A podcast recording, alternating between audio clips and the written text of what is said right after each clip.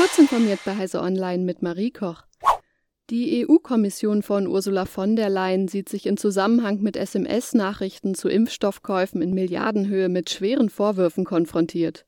Der Umgang mit einem Antrag auf Texteinsicht hinterlasse den bedauerlichen Eindruck einer EU-Institution, die in Angelegenheiten von erheblichem öffentlichen Interesse mauert. Das teilte die europäische Bürgerbeauftragte Emily O'Reilly am Donnerstag mit. Konkret geht es um ein Geschäft über bis zu 1,8 Milliarden Dosen Corona-Impfstoff von BioNTech und Pfizer vom Frühjahr 2021. Das Vertragsvolumen wurde damals auf 35 Milliarden Euro geschätzt. Wie die New York Times berichtete, war der persönliche Kontakt zwischen von der Leyen und Pfizer-Chef Albert Burla für den Abschluss entscheidend. Dabei sollen sie auch SMS ausgetauscht haben.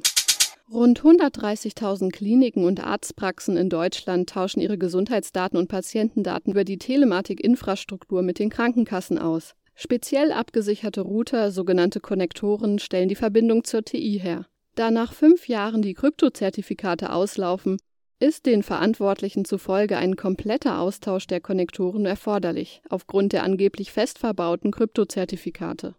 Eine Analyse von CT zeigt allerdings, dass die Karten, auf denen sich die Zertifikate befinden, ausgetauscht werden können. Nach Angaben von zwei der drei Konnektorhersteller spricht auch nichts gegen ein Software-Update der Konnektoren für eine Laufzeitverlängerung. Dies könnte einen kompletten Austausch der Konnektoren, der Kosten im dreistelligen Millionenbereich mit sich bringt, überflüssig machen.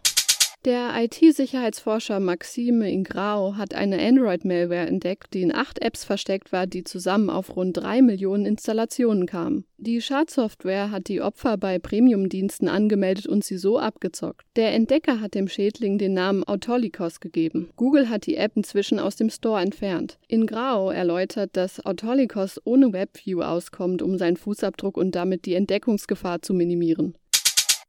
Belohnungen gibt es unter anderem für regelmäßiges Zocken. Sony hat ein Treueprogramm für seine PlayStation-Konsolen angekündigt, das Spielefans mit diversen Vorzügen entlohnen soll. Für verschiedene Herausforderungen will Sony Treuepunkte an Nutzerinnen und Nutzer vergeben, die in einem Katalog eingetauscht werden können. In diesem Katalog kann man beispielsweise zwischen PSN-Guthaben und ausgewählten Produkten aus dem PlayStation Store auswählen, schreibt Sony. Das bedeutet, dass man mit ihnen tatsächlich auch kostenpflichtige Inhalte wie Spiele-Add-ons oder sogar komplette Games freischalten könnte. Offen ist noch, wie spendabel Sony mit Treuepunkten umgehen wird.